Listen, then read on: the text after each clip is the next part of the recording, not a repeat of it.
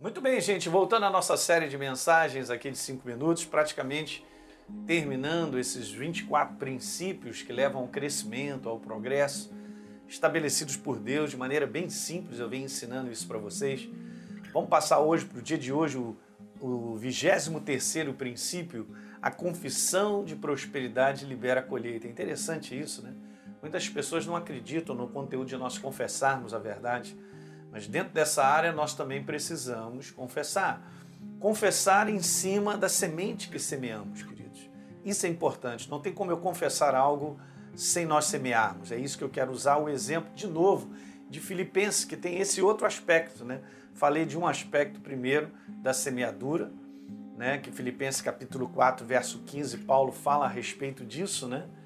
Onde eles se associaram em dar e receber, e agora, falando esse aspecto, né, que o apóstolo Paulo, no verso 19, ele dá uma declaração de prosperidade, de, de, de suprimento, de necessidade. E o meu Deus, segundo a sua riqueza em glória, há de suprir em Cristo Jesus cada uma das vossas necessidades.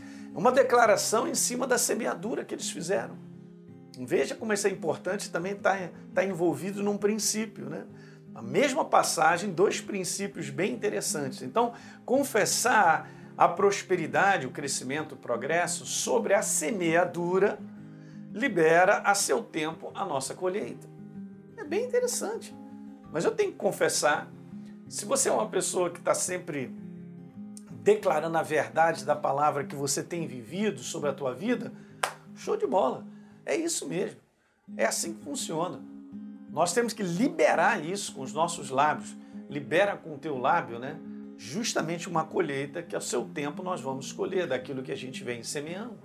O apóstolo Paulo fez isso, acabei de te mostrar em Filipenses capítulo 4, no verso número 19. Então, guarda isso aí no teu espírito para você estar tá sempre confessando e declarando crescimento, progresso, uma vez que você está vivendo a verdade.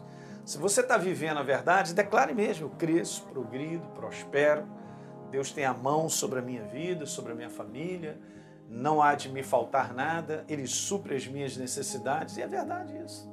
E você está sempre em linha com a palavra, declarando. A importância de declarar é liberar o poder de Deus sobre essas situações, ok, gente? Então é isso aí.